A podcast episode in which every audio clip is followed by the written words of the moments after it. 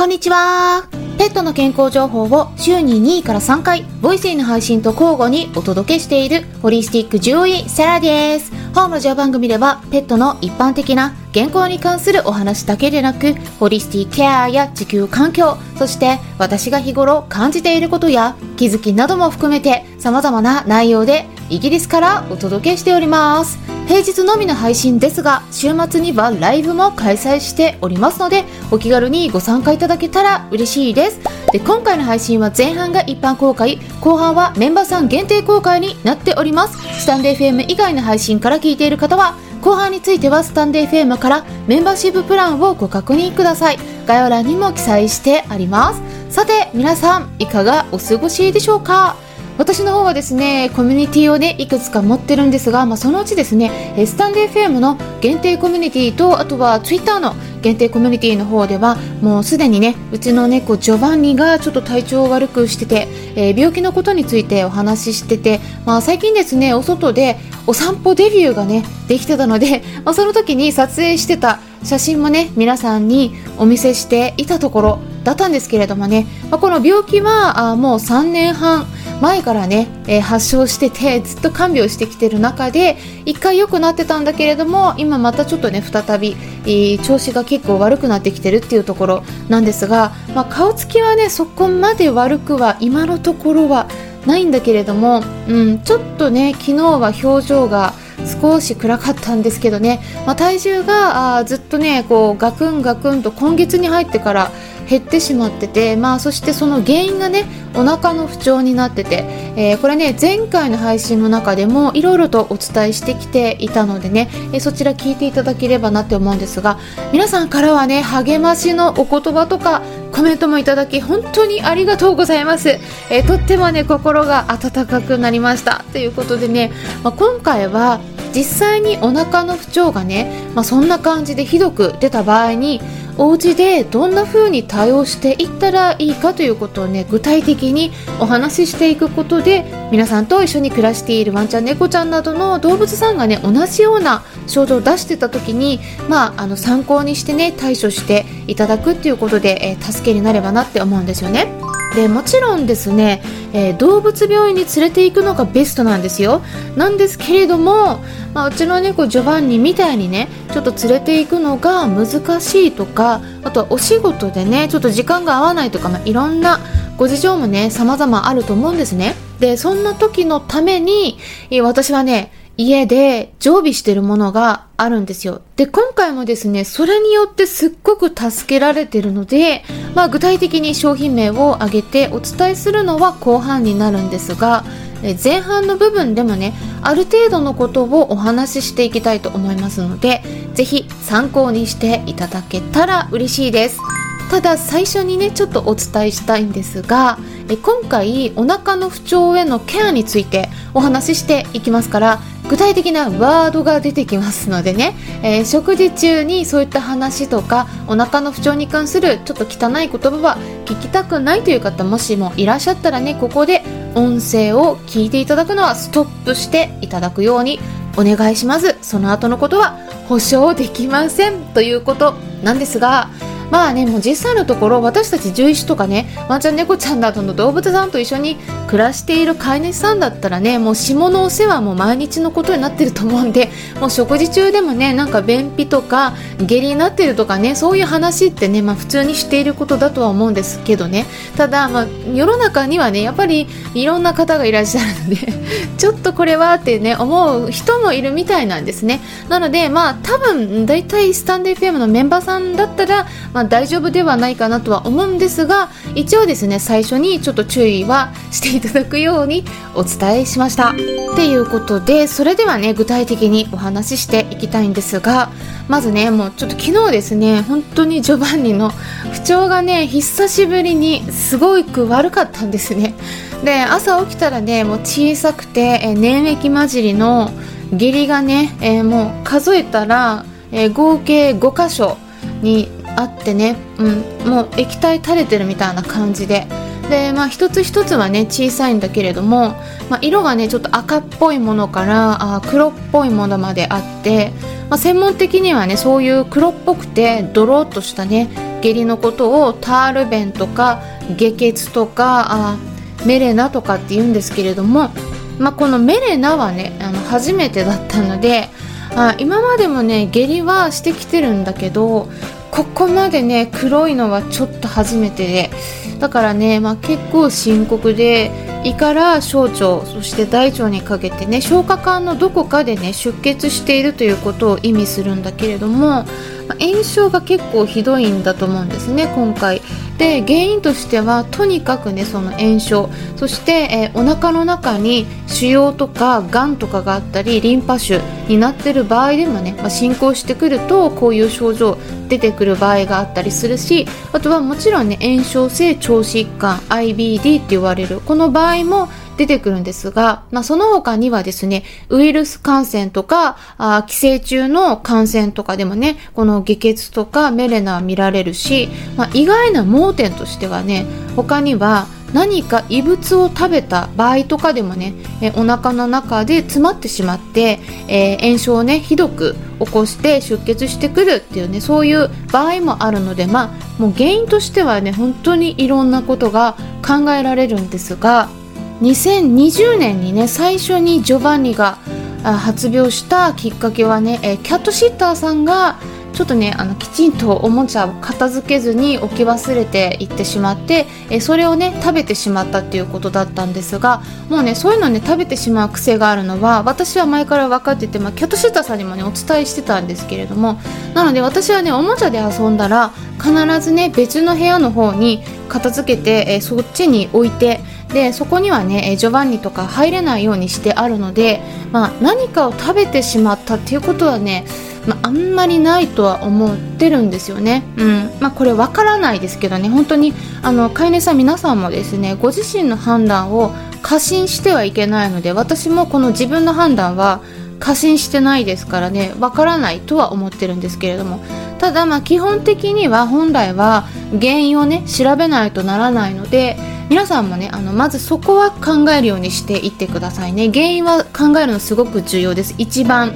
重要ですからね。そして、まあ、下痢の程度なんですけれどももう朝の時点でねすでに5回以上してるってことなのでこれねかなり強いんですよね。で、えー、腸が便を出そうとしてるんですよね。で一個一個少量なんですよね。っていうことは少量にもかかわらず出そう出そうとしているその前動運動が活発になってしまっているというのがあるんですよね。で、まあ、これは一般的には大腸性下痢って言われるタイプなんだけれどもこの対処法としてはね何が一番いいと思いますか？うん。ご家庭でできることです。はい。何が一番いいのか言いますとそれはまず食事をストップすることなんですね。はい。これは胃腸を休めることなんですね。でただまあ、何回もねちょっとお伝えするんですけど必ずね動物病院には連れてくようにしてってくださいね、はい、今回お伝えしてるのは家でね何か行えることがあるとしたら、えどんなケアになっていくかっていうねそういう視点でお話ししてるので、え、動物病院に連れていくことをね全くしないで家で様子を見ましょうとかそういうことをね言ってるわけではないっていうのをぜひね誤解しないようにお願いしますね。だからまず動物病院に連れてくのは大前提なんですけれども、まあ、そこでね、ちょっと話を戻すんですが、まあ、お家でね、何かやるとしたら、まあ、そういうことで、まあね、便を何度もしようとしてしまってて、で、まあ、下痢を何回も繰り返している場合、特に5回以上とかね、そうなってくると、食べ物を与えるとね、またお腹の前動運動が始まってしまうんですよね。で、それがきっかけになって、また下痢してしまうんですね。下痢が収まらないということになってしまうので、ただこのね食事をストップするのすごく大事なんだけれどもこれあんまり長くはできないです、うん、だからここねはっきりとスパッとやる必要があるんですね。で何日もだからこれやっていくと これもちろんね体重どんどん減ってきちゃいますから食べてないとね。で体力も落ちてしまうのでまあ大体長くても1日くらいが限界になりますし特にワンちゃんよりも猫ちゃんは絶食にすっごく弱い生き物なのでえここ本当注意しないといけないです。あのちょっとねあの他の管理さんで 2日とか3日とかなんかファスティングするとか絶食とかっていうのをおすすめしてる方もねいらっしゃるみたいなんですけどこれ本当に危険なのでこれ絶対にやらないようにした方がいいです。で絶食はですね猫ちゃんの場合させすぎると肝臓を悪くするリスク伴いますからね。脂肪が集まってきちゃうので半日以上はねもうちょっとやらないようにした方がいいんですね。でちなみにですねうちの猫ジョバンニも症状を出したことあるんですよ。これはですね以前症状がね強く出た時にあの私がね別に意図的に絶食させたわけではないんですけれどもね。なんだけどジョバンニの食欲が自然に落ちてしまってたんでで、えー、そしたらね、えー、自然に絶食状態になりますからね。それが1日以上ちょっと続いちゃったんですよね。でその後肝臓がね悪くなって肝臓の数値上がって横断起こしましたからね。ですからこれうちの猫だけじゃないんですよ。私あの他の猫ちゃん見てきてるんでこれよくあるんですよ、うん、肝臓の数値上がりますから。でですからね今回はあの半日だけちょっと絶食状態に自然になってるんですけどね。私が無理になんかストップしてるわけではないんですけども食欲が落ちちゃってるから食べないんでもうそのままにしててそれを半日ぐらいにしてですね。でその後チキンスープを少しだけちょっと飲ませるようにしてたんですね。でそしたらねもう今ちょっと落ち着いてるところです。であとは下痢に使えるサプリ、えー、まあ、ちょっとこれお薬もあるので、まあ、それもね与えたんだけれども今回はね下痢だけではなくてちょっと吐き気もねひどかったんですね。なのでちょっとね飲ませた後1回吐いちゃったんですね。なので、えー、これはねあの吐き気と下痢両方起きてたらまずどちらに対して最初に対応するべきかっていうのを言いますとそれはですね吐き気の方なんですね。こっちを優先にした方がいいんです。で下痢に関してはねよっぽどひどくなければ大体ですね食事を食べるのをやめればストップするんですね。でも吐き気に関してはねこちら最初にうまくね、えー、状態改善していかないと特にお家でね管理してくる場合にはお薬とかサプリとか飲ませるっていうことになってしまうんでそうすると胃の状態が悪かったらすぐ吐いてしまうので、えー、お薬の治療がうまくいかないということになってきてしまうんですね、えー、きちんと吸収されなくなってしまいますから。なのでまず吐き気と下痢の両方が起きてたら吐き気への対処を優先にするっていうのをね、えー、覚えていただくといいと思います。では吐き気に関してどうしたらいいのかって言いますとえこちらもね基本的にはまず食事を与えないということで、え様子を見ていくんですがでこれなぜかっていうとねあんまりにもひどい場合ってお水を飲ませてもね吐いてしまうんですね、うん、ただそのまんま様子を見るって言ってもまあ30分から1時間くらいですね。である程度時間がね経ったところで、えー、吐き気が落ち着いていそうであればそこで、えー、まあ軽い吐き気の場合はねえハーブティーを飲ませたり、まあ、あとはホメオパティのレメディとかもね、えー、使える場合もあります。そしてサプリとかでも落ち着く場合あるんですがこれはねあんまりにもひどい場合はこれだけではやっぱり収まらないんですね。で特に入っている吐物が、えー、ご飯を食べた後の未消化のものだったり、えー、1回もうすでに入ってるにもかかわらず胃の中が空っぽになっているにもかかわらずまだ箱を吐こうとしているような場合白い泡を吐くとか胃液を吐くとかねそういう感じになってくるとこれもう本当にさっきもお話ししたように、えー、吐き気のこの運動が止まらない状態になっちゃっているのでこれはですねやっぱり一回その胃を休める必要があるんですけれども、ま